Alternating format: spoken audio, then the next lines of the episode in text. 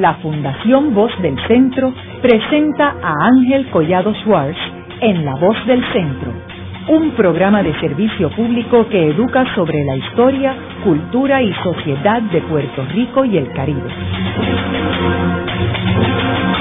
Saludos a todos. El programa de hoy está titulado El Grupo de los 22 en el Partido Popular Democrático. Y hoy tenemos como nuestro invitado el licenciado Marcos Rigau, quien fue senador por el Partido Popular Democrático y fue el miembro más joven del grupo de los 22. Como sabemos, en el 1960 es el último cuatrenio que Luis Muñoz Marín se postula y gana las elecciones para gobernador en Puerto Rico. Era su cuarto y último término.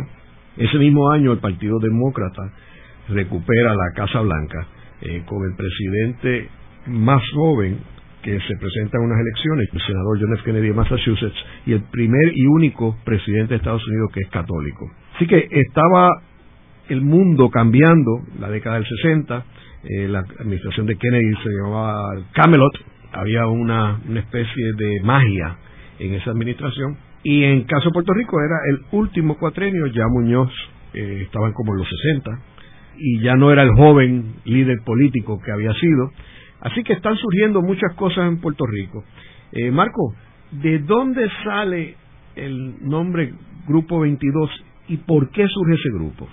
El grupo surge en los primeros años de la década del 60 como una manifestación de algunas personas mayores que yo, todos ellos como 10 años, era una generación mayores, mayores que yo, de buscar renovación en el Partido Popular y buscar un desarrollo también a la misma vez de, del Estado Libre Asociado de las relaciones de Puerto Rico y Estados Unidos. Ambas cosas. Renovación de personas y poder atender el asunto del crecimiento del Estado Libre Asociado. Esas son las dos razones principales. Recuerda que desde 1940 que el Partido Popular, pues, entre comillas, gana, porque fue una victoria parcial, pero desde el 40 hasta el ya en ese cuatrenio del 60 no había vivido cambio alguno en las estructuras de poder del Partido Popular. O sea, era eh, Luis Muñoz Marín, Ernesto Ramos Antonini, Samuel de Requiñones, Feliz Rincón de Gautier. O sea, el liderato era el mismo. Y ya había una generación de muchachos jóvenes que había empezado con ellos que no había buscado el cambio, sino que había trabajado como los ayudantes de esa generación, Arturo Morales Carrión, eh, José Trías Monjes, etcétera. No, no, no, había una, eh, tal vez el Chaguín Polanco era el único, ¿verdad? Pero también que empezó muy joven en la Cámara, ¿no? Y es esta generación, eh, que son antes de la mía, ¿no? Cuyos principales, vamos a decir, líderes en ese momento eran García Pasalacua y Hernández Colón, que eran jóvenes de como de veintipico de años, profesionales ya, abogados, inteligentes, preparados, y muchas otras personas que comienzan a plantearse la transición de poder eh, generacional en el Partido Popular en Puerto Rico y el atender el asunto que se había puesto al margen del desarrollo del establecimiento. Esas fueron las razones principales de, de ese grupo. ¿Por qué 22? Bueno, el grupo fue mucho más grande, mucho más grande, yo yo calculo que, éramos alrededor de unos 40 personas. Pero eh, en un momento dado se le escribió una carta a Luis Muñoz Marín eh, donde se le pedía que eh, no se postulara en las elecciones del 64, que, que, que él dirigiera un tránsito generacional y esa carta la firmaron 22 personas. Y por eso se le puso el grupo de los 22. Pero realmente el nombre se lo puso Juan Manuel, porque ese era el día de su cumpleaños. Este, nació el 22 de febrero. Y realmente, pues vuelvo y repito, él fue la persona principal en la organización del grupo de, gente joven, eh, que mucha gente talentosísima, gente profesionales que luego ocuparon muchos cargos en, en el gabinete de Sánchez Vilellas y en la legislatura, etcétera, ¿no? Y esa es la razón por la cual se llamó los 22, pero eh, Juanma escogió que la firmaran 22 personas y, ahí terminó la, búsqueda de firmas, que era el día también que había nacido eh, Rómulo Betancourt y Edward Kennedy, pero él fue el 22 fue una especie de, de número que él escogió. ¿Quiénes estaban en ese grupo que tú recuerdas? Pues mira, estamos aquí en regreso a, Memory Lane, ¿no? La presidía la Juventud Popular cuando yo me integro a esto, yo era un muchacho como de 16 años, estaba en la universidad, en segundo o tercer año de universidad, había entrado muy jovencito, estaba, estaba Luis Camacho, que era presidente de la Juventud Popular, Ramón Cancel Negrón, que era el presidente de la eh, Juventud Popular en San Juan. Y es interesante porque tú ves las lealtades políticas de la gente. Camacho era una especie de, hijo de, de, Néstor Ramos, Ramón Cancel de su tío, Luis Negrón López, García Pasalacua, que tenía una relación muy cercana con Sánchez, eh, Roberto Sánchez Vilella, Hernández Colón, que era un abogado en Ponce, joven, muy talentoso, había gente que hoy después se fueron a otros partidos políticos. Estaba Jesús Hernández Sánchez, este, que luego se convirtió en, senador por el PNP. ¿Roberto Sánchez Vilella estaba en el grupo? No, Roberto era miembro de la Junta de Gobierno del Partido Popular. O, sea, el Partido Popular en ese momento tenía una junta, había una presidencia que se rotaba. Y aunque Muñoz era siempre la figura principal y era el gobernador y era el líder eh, del partido, pero eh, la cuestión del partido se, se rotaba eh, y no, Roberto era el secretario de Estado. Roberto era el vicegobernador de Puerto Rico. El, grupo, nadie tenía exposiciones. Creo que Rafael era, miembro de la Comisión de Servicio Público, eh, miembro asociado, pero eso, no era, eso era un, part-time, eso no era un trabajo a tiempo completo. Juanma era ayudante. Eh, primero de, de, Sánchez en el Departamento de Estado y luego del gobernador. Estaba Victoria Muñoz, que era la hija del gobernador. Estaba Tito Colorado. Estaba Abimael Hernández o sea, el señor Torres, estaba eh, Severo, Colbert, estaba Genaro Vaquero, muchísimas personas que, ¿verdad? Este, debía haber hecho una búsqueda, después que tengo todos sus papeles en algún en alguna caja, en algún, en algún almacén. Este, de hecho, Juanma publicó un libro. Estaba Antonio Antonio José Amadeo Murga, Tato Amadeo, que fue de juez del Tribunal eh, de Apelativo, un abogado muy distinguido. Era un grupo de gente preparada, de gente eh, inteligente, que querían hacer una renovación en Puerto Rico y de hecho este grupo preparó una propuesta para el programa del partido del 64, eh, una propuesta de, desarrollo de ELA, donde por primera vez se plantea la libre asociación eh, como para que el partido la adoptara en su programa del 64. y este grupo es eh, de hecho, eh, una cosa fantástica que ocurrió, eh, Muñoz era mucho más abierto y mucho más receptivo que la gente que lo rodeaba. Eso suele pasar. Muñoz no tenía problema que uno, ¿verdad? con respeto, le cuestionara las cosas, incluyendo las cosas ¿verdad? decisionales de él.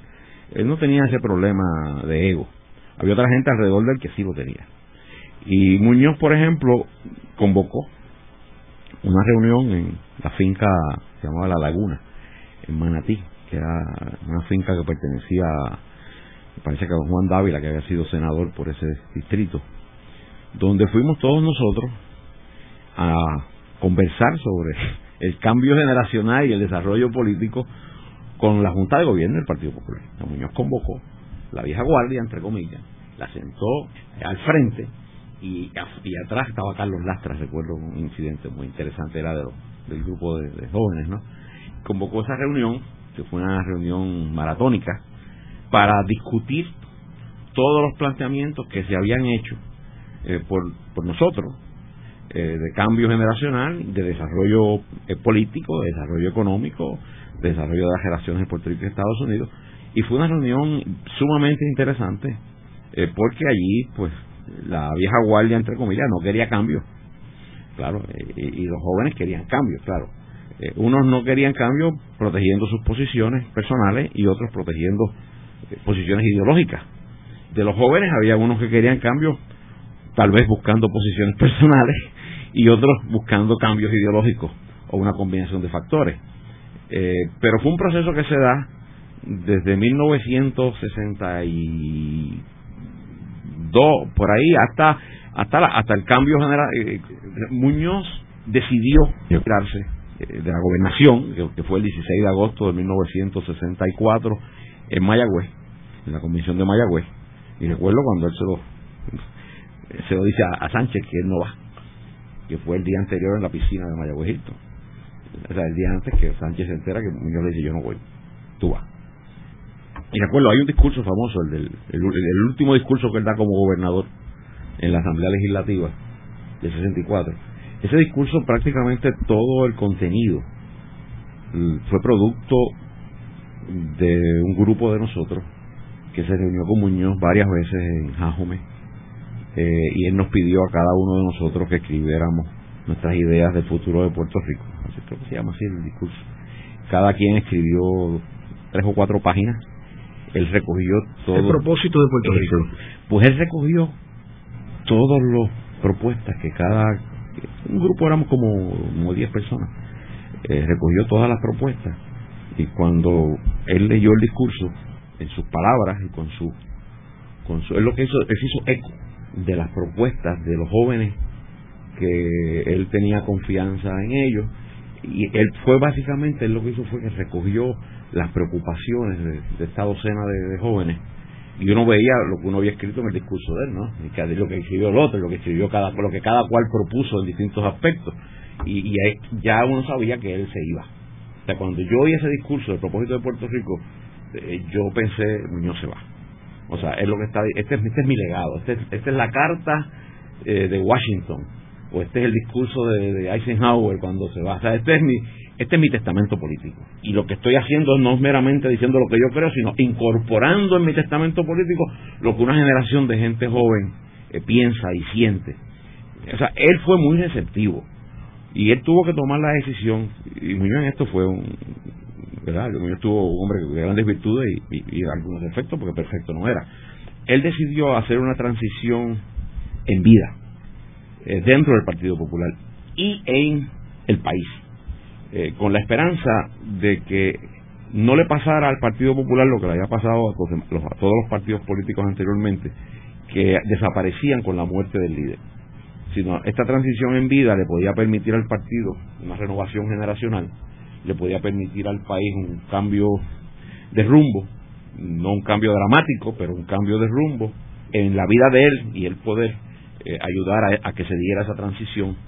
Y, yo, y ese fue yo creo que su, su, su última gran contribución, lo que él lo veía así, eh, no meramente haber dirigido un desarrollo económico, haber dirigido un proceso de, de, crear una constitución propia, sino que además haber dirigir el proceso de una transición democrática dentro del Partido Popular y dentro del país. Marco, tú sabes que yo soy de los que creen que Muñoz consideró seriamente no postularse para el 1960 y parte tenía que ver porque él estaba un poco frustrado con que no se pudiera eh, desarrollar el Estado libre, asociado, particularmente con el evento de y la debacle con el proyecto de Fernand Murray en el 59. Y eso acompañado con la revolución cubana, que lo que hizo fue galvanizar el gobierno americano a que tenía que tomar unas posiciones firmes en contra del comunismo y que había un grupo en Estados Unidos que no le iba a dar más autonomía a Puerto Rico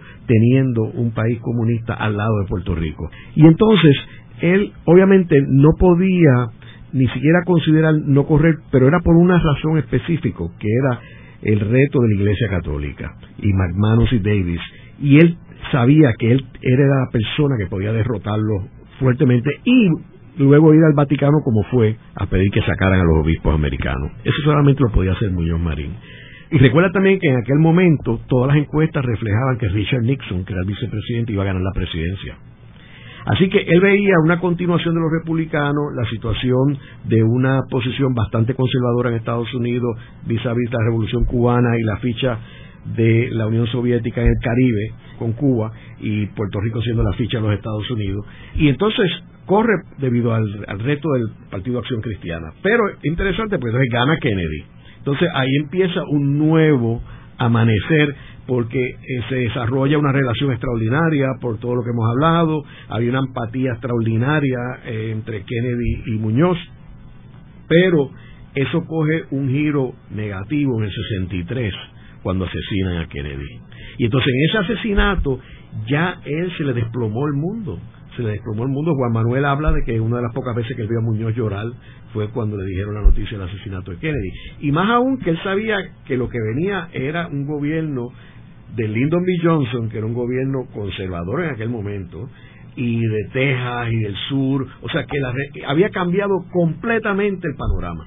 El triunfo de la Revolución Cubana en el 59 y, y con la victoria de Kennedy en el 60 luego del primer fiasco con Bahía de Cochino, Kennedy toma la decisión de que Estados Unidos tiene que plantearle una alternativa eh, democrática a los países de América Latina, a los países eh, emergentes, los países que, donde hay dictadores, donde hay pobreza, eh, y en lugar de ser el aliado de los dictadores, convertirse en aliado del pueblo. Prácticamente lo que Obama trató luego de hacer ahora con el con el mundo árabe luego de la de las rebeliones en, el mundo árabe hace hace un par de años no eh, y, Kennedy ve a Puerto Rico como algo exportable. Y ve a Muñoz Marín porque era un hombre honesto eh, un líder político carismático lo ve como una persona que le puede ayudar en ese proceso a Estados Unidos. Y de hecho nombran a Moscoso director de Alianza para el Progreso, nombran a Arturo Morales Carrión secretario auxiliar de Estado para América Latina. O sea, él dice, pero déjame coger la gente que ayudó, alguna de la gente que ayudó a Muñoz, déjame cogerla y tratar de repetir el proceso de operación manos a la obra de Puerto Rico en América Latina. Al morir Kennedy, pues eso se muere, porque Lyndon Johnson, tenía eran dos Lyndon Johnson. Uno era el Lyndon Johnson para dentro de Estados Unidos, que fue un líder a favor de los derechos civiles muy fuerte, siguiendo la iniciativa que Kennedy había comenzado también, que, a lo mejor eso fue lo que le costó la vida, ¿no? Pero eh, siguiendo esa iniciativa, internamente Johnson fue un líder extraordinario a favor de los derechos civiles, pero en política exterior Johnson fue un desastre. O sea, Johnson se convirtió en, en el aliado de las dictaduras y eh, la guerra de Vietnam se, se agudizó, y la guerra fría se agudizó, y en la guerra fría, pues no había posibilidades de desarrollo de ELA, porque Cuba se convirtió en el proxy soviético y Puerto Rico en el proxy americano. Y entonces ya eh, las posibilidades de ese desarrollo realmente se habían agotado en ese momento, porque los objetivos de Estados Unidos en la presidencia de Johnson eran muy distintos a los objetivos de, Kennedy cuando él era presidente. tal vez Kennedy pudo haber evitado que la guerra de Vietnam creciera al nivel que creció. Dicen que sus intenciones era pasada las elecciones 64 terminarlas, que no podía hacerlo en ese momento porque le podía costar las elecciones del 64 con el grupo más conservador en Estados Unidos. Pero yo creo que coincido contigo, la, la muerte de Kennedy, eh, yo creo que en cierta manera ayudó a que Muñoz facilitara la transición. Luego de una breve pausa, regresamos con Ángel Collado Schwartz en La Voz del Centro.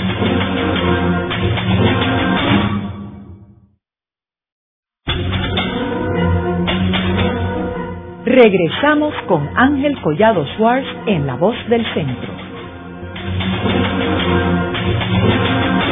Continuamos con el programa de hoy titulado El Grupo de los 22 del Partido Popular Democrático. Hoy con nuestro invitado, el licenciado Marco Rigau, quien fue la persona más joven del grupo de los 22. Estábamos hablando de que este grupo se funda en la década del 60, se funda como resultado de un llamado de la nueva generación del Partido Popular que habían que realizarse cambios en el partido, que había sido fundado en el 38 y que mantenía el mismo liderato desde 1938. Hablamos de estas personas que participaron en este grupo. Eh, Marco, y estábamos comentando sobre esta reunión en Manatí que se da con Muñoz Marín y la Junta de Gobierno del partido. ¿Cuál fue la dinámica de esa reunión? Fue tremendo, pero, antes de eso, se me había olvidado, las reuniones iniciales que yo fui, eran en la finca que tenía por Carolina Fico Cordero, que había sido representante a la Cámara, era un joven profesor de Derecho y guitarrista, excelente, y no quería dejarlo afuera. Pues mira, realmente aquella agenda, eh, Muñoz lo que hizo fue que Juanma, que era ayudante de Muñoz. Estaba firmando una carta pidiéndole a Muñoz que se, que se tirara de la gobernación. Y Muñoz lo no tenía problema con eso. Que uno pensaría, lo van a votar. No, para nada. Eh, eh, eh, se hizo una agenda como un grupo de personas, ocho o diez personas tenían ponencias.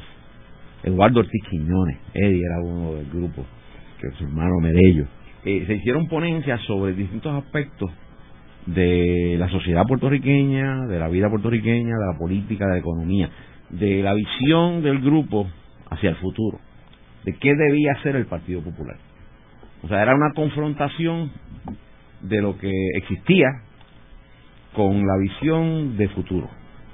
Y obviamente la gran mayoría de las personas que estaban en este grupo pues estaban, vamos a decir, utilizando conceptos, ¿verdad?, que uno puede transferir. Eh, estaban a la izquierda, entre comillas, de los que estaban en el poder, no necesariamente, porque eh, Sánchez era secretario de Estado y Sánchez, pues yo te diría que coincidía con casi todo lo que se planteaba por el grupo, ¿no? Había una comunicación con Sánchez muy buena. También Ramos y Sánchez eran las dos contrafiguras, ambos a la izquierda del centro, porque a la derecha del centro pues estábamos Coso y había otra gente que estaba a la derecha, el eh, doctor Picó, eh, Rafael Picó, o sea, había una gente que estaba a la derecha del centro, pero tanto Sánchez como Ramos, claro, esto ocurre, esto manatí ocurre luego de la muerte de Ramos. Y esta lista de personas, cada una hizo una ponencia sobre el futuro. Eh, uno habló del estatus, otro hablaba de la economía, y, entonces se hacía la ponencia y luego que la persona hacía la propuesta, pues se abría diálogo. Ramos Antonini muere en enero 9 del 63. O sea que esto fue después de esa fecha. Sí, sí. ¿Y las ponencias eran de qué tipo? Pues eran, por ejemplo, alguien del desarrollo de Lela. Esa ponencia le, me parece que le tocaba a Hernández Colón, pero Rafael se excusó. E, él no, no él, estaba en la lista de los ponentes en la, en la laguna, en la, pero él, no pudo ir, creo que estaba de viaje fuera de Puerto Rico. Había otro sobre el futuro de la economía, yo creo que esa era de Carlos Lastra era economista. Después terminó siendo secretario de Estado de, Sánchez. O sea, ahí salió el gabinete de Sánchez. Ese el gabinete de Sánchez. El secretario de pues, Genaro Vaquero fue secretario de Comercio. Y claro, toda esta gente, vuelvo y repito, todos tenían 10 años más que yo. O sea, yo era un estudiante universitario y jovencito. Había ponencias sobre el futuro, prácticamente todas las áreas de la economía. El área de la familia, el área de la vivienda, el área del cooperativismo. Había una serie de ponencias y luego el diálogo. El diálogo era lo más interesante. El diálogo era lo más interesante porque eh, hubo comentarios de lado de lado y había a veces confrontaciones. Entonces había, pues, había pues, personas que estaban buscando protagonismo y a veces querían monopolizar la reunión. Yo me acuerdo en una ocasión que, que Muñoz le mandó un papelito a Juanma, yo estaba sentado al lado de Juanma en el público, ¿no? En la, en lado de los jóvenes, ¿no? yo le mando un pelito a y, y Juanma lo abrió y yo, yo lo leí. Y dice sácate este loco de aquí porque no voy a decir el nombre. Uno se levantó allí a dar un discurso como de y no, y no paraba de hablar y no paraba de hablar y, y, y pues, la idea de tener un diálogo no que alguien diera un discurso allí de una hora entonces Muñoz favoreció ese proceso de todo corazón de todo corazón. O sea no había reserva.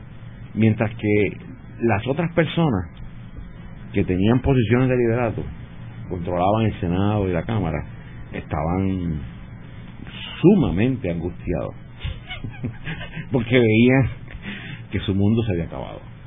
¿eh? Entonces no querían, querían extender eh, su liderato y su rol de protagonismo en el, en el, en el país y en el partido. O sea, que, que uno, fue una confrontación real, democrática, pacífica, sin insultos, pero una confrontación generacional como yo creo que no ha habido en un partido político de nuevo. Porque cuando ha habido esa confrontación, se han ido los partidos. La, tuvo Ferré con, con García Méndez y se fue. La había tenido Muñoz antes con Barceló y se había ido. O sea, Muñoz quiso hacer lo que Barceló le impidió hacerlo a él, lo que García Méndez le impidió hacer a Ferré dentro del movimiento estadista. O sea, dijo, esto hay que hacerlo en la casa para que se dé una transición sin que se rompa el partido. O sea que la reacción de él no fue defensiva. Para nada, en ningún momento. Y del resto de los miembros de la Junta. Histérico. Ellos no entendían cómo Muñoz toleraba eso, cómo Muñoz patrocinaba eso. O sea, era cómo patrocinas la, la, la rebelión. Y Máximo teniendo a la hija de él ahí. Victoria estaba en el grupo que, claro, Victoria estaba en la, eh, en la transformación generacional, estaba consciente. O sea, tú no podías tener el mismo liderato en un partido por 40 años. O sea, este partido desde el 38, 48, 58 llevaba 25 años el mismo liderato dirigiendo el, el Partido Popular. Había, había que haber, o, la transición se da eh, pacíficamente o se rompe. Y Muñoz lo vio claramente, y Victoria también. Y luego de esa reunión, ¿qué sucede? Pues luego de esa reunión viene, como te dije, el proceso de Muñoz de hacer su discurso del propósito de Puerto Rico. Ahí que se incorpora al grupo de los 22. No, ya, ya éramos. No, no, no, pero digo, en ese en ese proceso de redactar lo del propósito y ya era menos, ya se redujo. Ya se redujo. En ese momento, Muñoz escogió 10 personas. El grupo que empezó reuniéndose en casa de Federico Cordero, 8 o 10 personas, fue creciendo a 22, fue creciendo a 40. En la laguna yo creo que éramos como 40 y luego de esa reunión de la laguna Muñoz fue descartando. o sea, eh, los que están aquí por protagonismo personal, fuera. Eh, los que están por cambio de, en el país, los quiero adentro. Los que tienen que aportar, los quiero adentro.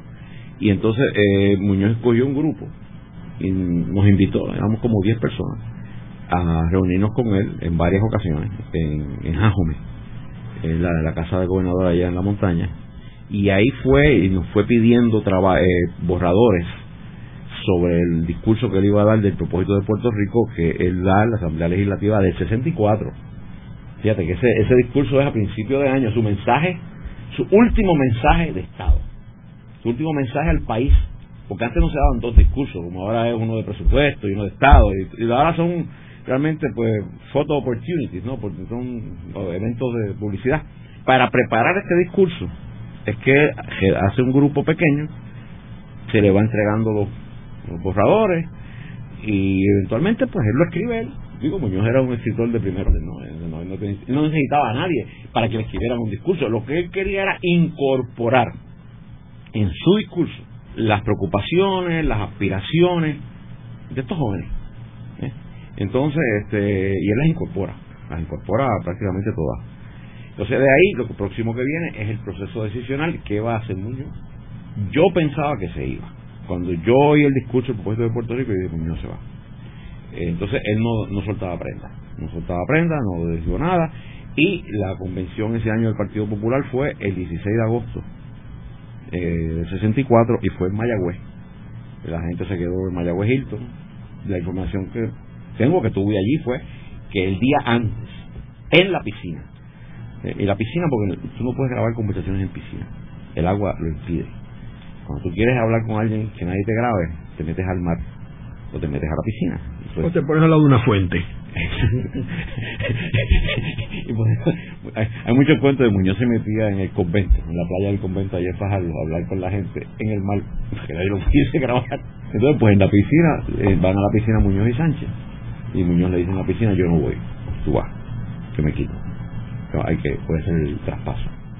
Y claro, en aquella convención, pues, eh, Muñoz dice yo dice un discurso muy yo no me voy yo regreso al batey regreso a las veredas regreso a los campos pero y la gente no quería y fue interesante porque en aquella convención quien tenía más fuerza política después de Muñoz Rafela porque San Juan no, no, no se había diezmado como ahora. San Juan era casi dos distritos senatoriales. o sea, San Juan tenía el, el por ciento de población de San Juan vis a vis el resto del país le daba una, un poder político al alcalde de San Juan muy grande. Y entonces pues había personas que trabajaban con Fela, que vieron la oportunidad de, a ver si, cómo empujaban a Fela de candidata a la gobernación. Felisa no, no interesaba, Felisa no, no le iba a llevar la contraria a Muñoz. Pero había personas que sí querían, si Muñoz se va, ¿qué hacemos? Claro, y había otras personas interesadas, porque Muñoz estuvo como líder político, él nunca le dijo a nadie quién, es mi, quién era su sustituto. eh, se sabía quién, quién iba a ser. Alguna gente lo, lo, sabían por otras razones, ¿no? Pero varias personas pensaron que ellos podían ser. Pero yo creo que desde, desde el principio era Sánchez. Sánchez siempre fue su escogido. Siempre fue, desde que juró como gobernador la primera vez de Muñoz, cuando jura como gobernador en el 40 y, eh, en el 49, eh, le entrega a su chief of staff un sobre con el nombramiento de Sánchez de secretario ejecutivo, que era el vicegobernador por si lo mataban en la tarima. Ya Muñoz había jurado en la madrugada en el sótano del Capitolio, en la oficina del juez presidente. Él había jurado en la madrugada, cuando él jura a las 10 de la mañana, ya él era gobernador. Muñoz hace un, jura en la madrugada de ese día y, hace el nombramiento de secretario ejecutivo, que es lo que hace el secretario de Estado, de Roberto Sánchez, con papel y hace el nombramiento y se lo entrega a su chico, a su ayudante ejecutivo, por si algo le pasaba a él. El, el traspaso a Sánchez, y yo creo que a Sánchez sobre todo, porque él confiaba en la honestidad personal de Sánchez. Y, yo, te, yo te diría que la característica principal eh, de Muñoz, al margen de todo cualquier otro defecto que pudo haber tenido, y tenía alguno, eh, fue que Muñoz fue un hombre de una absoluta integridad económica. Y Sánchez también. Y para Muñoz era intolerable que el poder político lo tuviese alguien que por un que tomara una decisión a su favor por un centavo. Y Sánchez era la persona de su más absoluta confianza desde siempre, desde siempre, porque él veía en Sánchez como una especie eh, de monje que sería incapaz de hacer nada eh, para beneficio personal. Y ese era el criterio cardinal de Muñoz, eh, yo te diría, en, muchas decisiones. Una vez eh, Muñoz se retira y Roberto Sánchez Vilella es candidato a gobernador, quien gana junto con Chalín Polanco, que era su candidato a comisionado. Interesaba la posición de gobernador. Correcto. Y, el comisionado residente es una especie de vamos a mantener el, equipo juntos. Una vez surge este nuevo liderato eh, de Sánchez y Polanco Abreu, ¿cómo reacciona este grupo de los 22? Casi todo el grupo de los 22 apoyaba a Sánchez. Había una receptividad total y Sánchez eh, recoge casi todos los que estaban en edad de trabajar. Yo estaba estudiando, yo, yo me fui a estudiar de Estados Unidos eh, pues recoge, nombra a Hernández Colón, lo nombra secretario de Justicia. Claro, él le ofrece a uno, a unas personas, Sánchez le ofrece a otros. De aquí sale su gabinete. O sea, de ese grupo los 22 sale el gabinete de Sánchez. O sea, Lastra, secretario de Estado, el, su ayudante principal, eh, García Pasaracua, o sea, el, eh, su secretario de Comercio, Genaro Vaquero, o sea, de ahí sale su gabinete. Gran parte de su gabinete sale de ahí. ¿Y qué sucede con ese grupo cuando Posteriormente, ya en el 1968, eh, Sánchez no logra la, candidatura para reelección por el Partido Popular y se ve forzado a ser el candidato para gobernador por el Partido del Pueblo. ¿Qué pasa con ese grupo de los 22? Mira, eh, eh, obviamente una persona que, tenía un liderato muy grande en la legislatura, que era Luis Negrón López, tal vez pensó que era una posibilidad de suceder a Muñoz. Y entre Negrón y Sánchez, las relaciones nunca fueron muy buenas Negrón era el líder del Senado. El presidente era Samuel Quiñones, pero Negrón era, era vicepresidente y portavoz. O sea, era el líder del Senado indiscutiblemente. Negrón tenía un, una relación con, vamos a decir, el liderato del partido a nivel local mucho más cercano y también por convivir con los senadores y los representantes. Había una relación de, de y que Sánchez no tenía. O sea, eh, Sánchez fue una gran persona y un gran ejecutivo, pero las destrezas políticas de la vida política que Muñoz tenía, pues no le eran fáciles a Sánchez. Eso no era su. Eh, o sea, él no nadaba como un pez en el agua dentro del proceso político, mientras que Negrón López sí. Y esa relación fue muy mala, y entonces, pues claro, Sánchez nombra como su ayudante principal a Juan Manuel García Pasarato mi compadre y nuestro amigo. Pero Juanma, una persona de una gran inteligencia y gran dedicación y gran honestidad, fue mi amigo toda, toda mi vida. Pero él tampoco tenía esas destrezas políticas.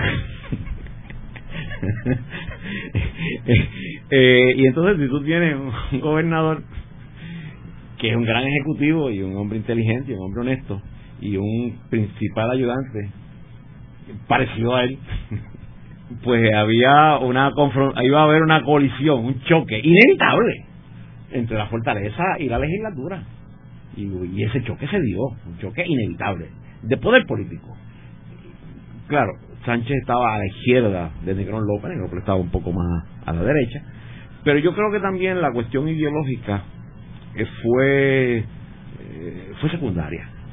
Yo creo que el choque político venía porque, repito, porque Muñoz había permitido que mucha gente creyera que ellos eran los potenciales herederos de la, de la candidatura a la gobernación. Y, y, había pues en el Partido Popular media docena de personas que así se lo creían a sí mismos. Y, y ahí ese choque se da, que eventualmente Juanma se tiene que ir del gobierno, donde fue el precio que se exigió por su por la paz institucional. Se va a hacer una sabática, se va a la Universidad de Tulane, este, luego regresa pues a trabajar en la Fundación Educativa de Ana Méndez. Pero, eh, y, y ya desde ese momento Sánchez había perdido el liderato político en el Partido Popular. O sea, tú puedes nombrar a alguien, pero tú no puedes hacer a alguien líder político. Para bien o para mal. A veces la gente que, que, se convierte en líder político no tiene la capacidad para gobernar. Lo difícil es tener las dos cosas. O sea, eh, eh, es un accidente, un accidente que, que personas que tienen la capacidad de ser líderes políticos y de ser electos tengan también la capacidad para gobernar. Son artes marciales distintas. Y Sánchez tenía la capacidad para gobernar, pero no tenía el juego de pie político que es necesario para tú dirigir un partido. Haremos una breve pausa, pero antes los invitamos a adquirir el libro Voces de la Cultura, con 25 entrevistas transmitidas en La Voz del Centro. Procúrelo en su librería favorita o en nuestro portal.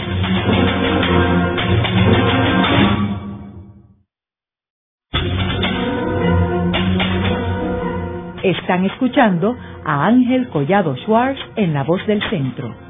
Ahora pueden accesar a toda hora y desde cualquier lugar la colección completa de un centenar de programas transmitidos por La Voz del Centro mediante nuestro portal www.vozdelcentro.org. Continuamos con el programa de hoy titulado El Grupo de los 22 del Partido Popular Democrático. Hoy con nuestro invitado, el licenciado Marco Rigau, quien fue la persona más joven del grupo de los 22.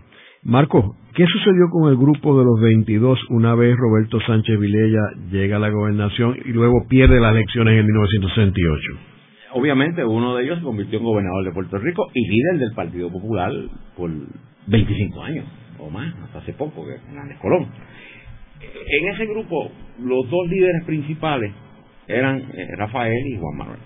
Ambos personas muy inteligentes, ambos amigos míos, ambas personas con ambición personal. A Juanma le hubiese gustado ser político, le hubiese gustado ser gobernador. Y Juanma tenía la inteligencia, la educación, la disciplina, la integridad, tenía todas las características. Pero Juanma no estaba dispuesto a escuchar a un líder político que le dijera tres tonterías. Entonces, en la política hay unos procesos que tú tienes de tolerancia. Rafael que aunque tampoco tiene esa inclinación por naturaleza, pues estaba consciente de que había que hacer unos ejercicios de tolerancia y como que prendía un, un switch cuando se metía en el mundo político y, jugaba el juego con, con, con, la disciplina del que sabe que tiene que hacerlo, porque si no, no, no logras nada. Como Muñoz lo hacía también. Hay gente que hace eso con naturalidad y hay gente que le cuesta. A Rafael le costaba, pero lo hacía. Juanma no lo hacía. O sea, Juanma no estaba dispuesto, entonces, además, eh, eh, no Entonces, eso no, no le permitió a Juanma ser un político de carrera. Le permitió, se lo permitió a Rafael, porque Rafael tenía, tuvo la... Se programó. Se programó, se programó. Digo, para, como, le pasó a Rosselló. Hay gente que, o sea, hay políticos que son políticos por naturaleza, como Romero. ¿eh? Muñoz también, yo creo. Hay gente que, que no tiene problema en el, en el contacto personal pero hay gente que, que esa no es su, su naturaleza humana y tienen que programarse para poderlo hacer. ¿eh? Y entonces yo dijeron, tú tienes que bailar la Macarena. Y él dijo, bueno, pues si para ser gobernador tengo que bailar la Macarena, pues bailaré la Macarena. Y Rafael también se programó. Eh, Juanma no, no, no, no podía programarse. Eh, corría en contra de su de sí mismo y entonces pues claro el político eh, electo del grupo verdad fue, Rafael este que se quedó como el liderato del partido. También Juanma decía que Rafael había sido favorito en el sentido de que ideológicamente no presentaba una amenaza a la vieja guardia porque él estaba dispuesto a darle a la vieja guardia del partido una estabilidad de el ELA creado en el 52, mientras que Juanma era una amenaza para el ELA creado en el 52, y eso era verdad, o sea, Juanma no, no compartía la, la permanencia de ELA creado en el 52, mientras que Rafael, como ha probado ser, pues lo ha defendido este, toda su vida. O sea, él, él propuso unos cambios, pero que eran unos cambios que realmente no alteraban la naturaleza del sistema. O sea, que ese grupo se dividió en dos y en términos de poder político, pues vamos a decir, el sector dirigido por Rafael eh, triunfó dentro del partido a la larga hasta el momento. Yo creo que el agua siempre va a desembocar en la mar, más tarde, más temprano. Interesante que Victoria Muñoz luego se convierte en presidenta del partido y candidata a gobernadora. otro del grupo. Victoria eh, fue también presidenta del partido y candidata a la gobernación. Victoria es un fenómeno interesante. Es una mujer inteligente, buena persona, honesta. Ella, en la cuestión del estatus, siempre ha sido muy conservadora. Sin embargo, en, todos los demás issues, ha sido una persona avanzada. O sea, ella, yo te diría que compartía más el sentir del grupo que estaba más a la izquierda eh, de ese grupo de los 22, excepto en el asunto del estatus político. O sea, en el asunto del estatus, Victoria ha sido siempre también una defensora del mundo creado en el 52. Digo, Jaime Benítez, que, ¿verdad? que fue también del grupo más conservador, participó también en esos procesos. Este, y, yo me acuerdo una vez que, que Jaime, don Jaime me dijo, una comisión de estatus que nombró Hernández Colón, que éramos Jaime Benítez, y dijo Caraballo y yo. Me dice, mira Marco, tú comprenderás que nosotros no vamos a cambiar lo que creamos. Eso lo tiene que cambiar otros, no nosotros. El sector que se sentía identificado con lo que se logró en el 52 estaba muy reacio al cambio, al día de hoy. No entonces, al día de hoy. Y, esos son los dos sectores que hay en el Partido Popular. Los, los dos sectores. Uno que quiere un cambio de una relación entre Puerto Rico y Estados Unidos donde Puerto Rico tenga soberanía. Antes se llamaba autonomía, ahora se llama soberanía.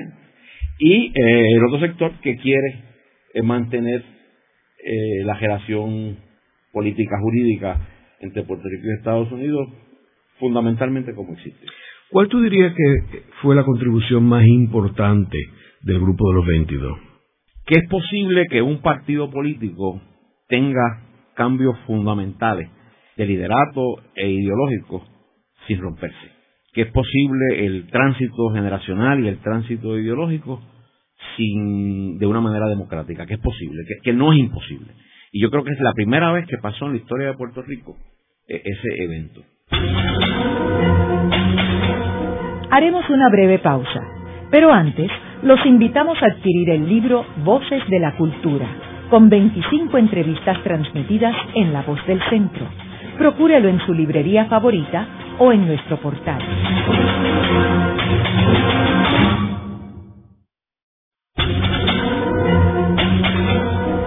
Continuamos con la parte final de La Voz del Centro con Ángel Collado Schwartz Pueden enviarnos sus comentarios a través de nuestro portal www.vozdelcentro.org.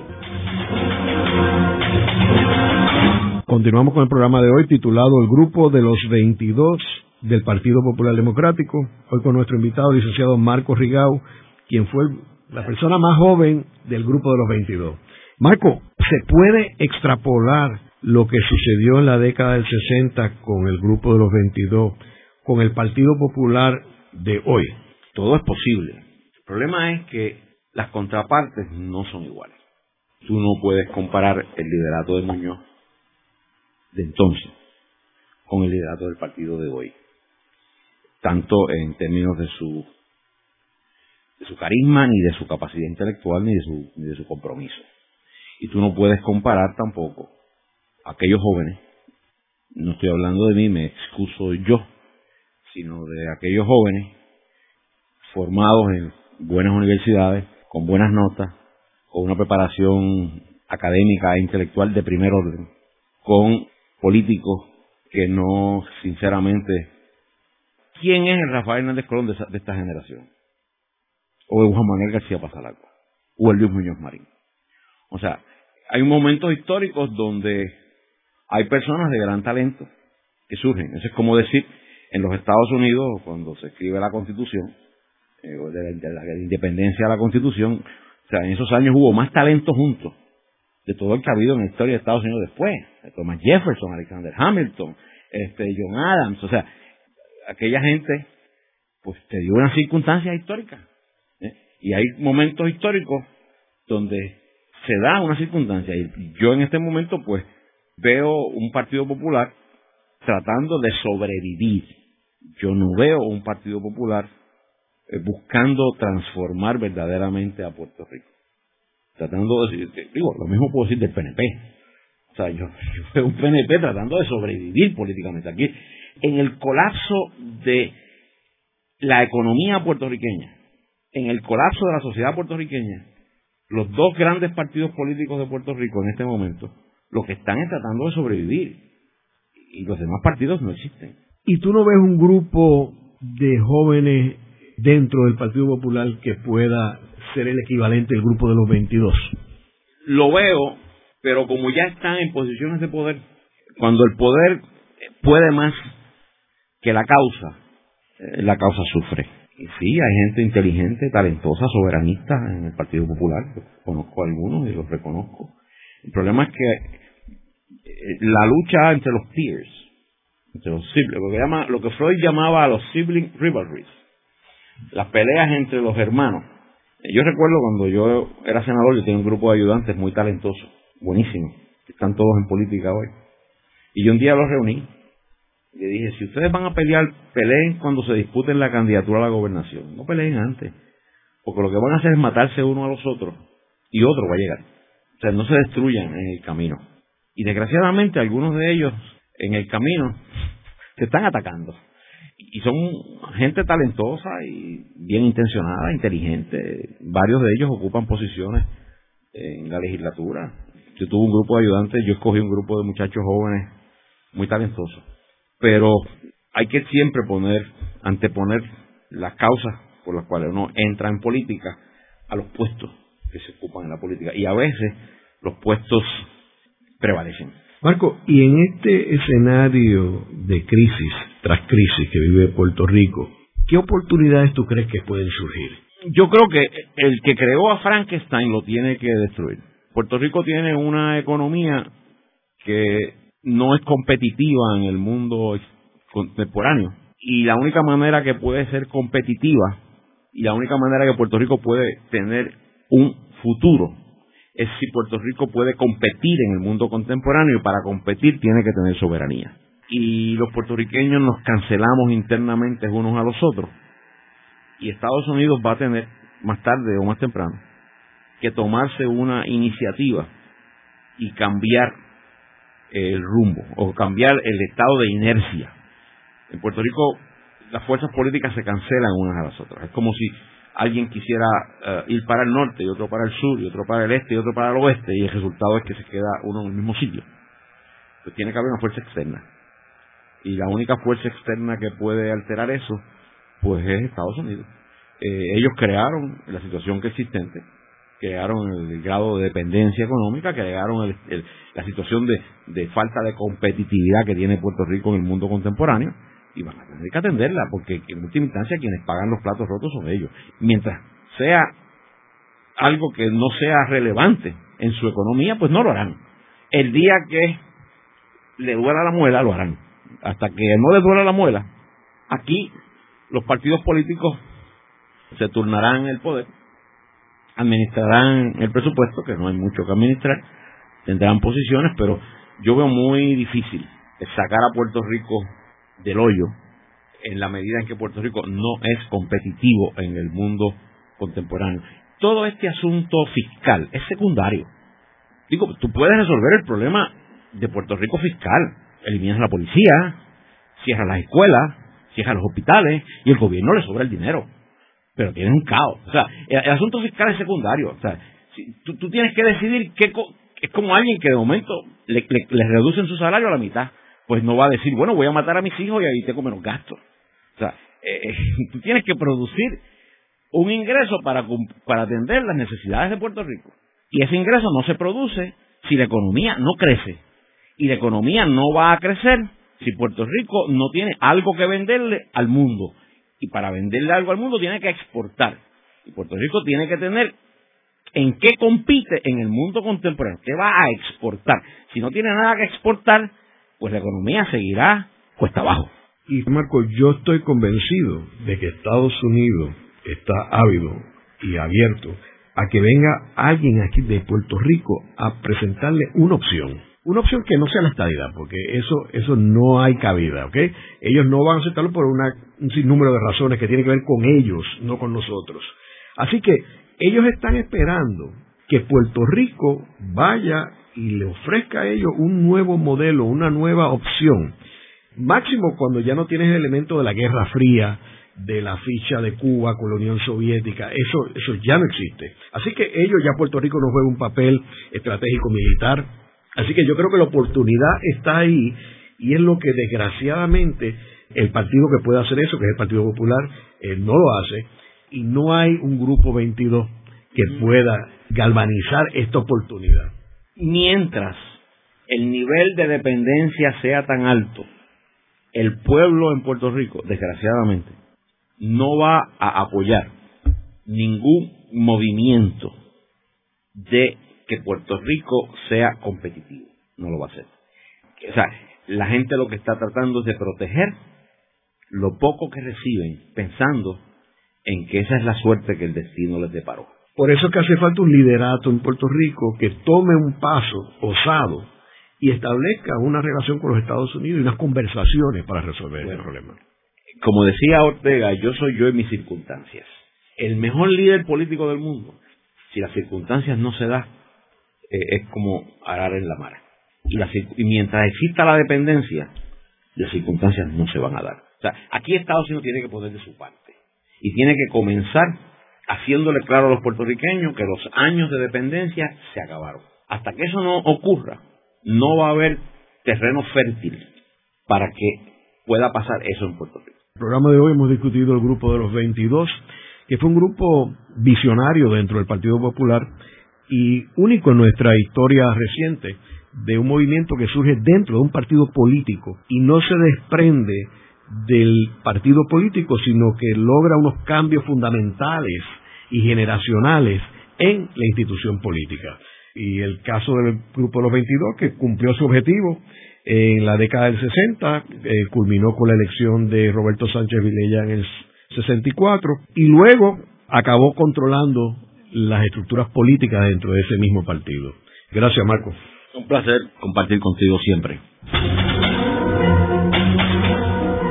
Esta ha sido una producción como servicio público de la Fundación Voz del Centro.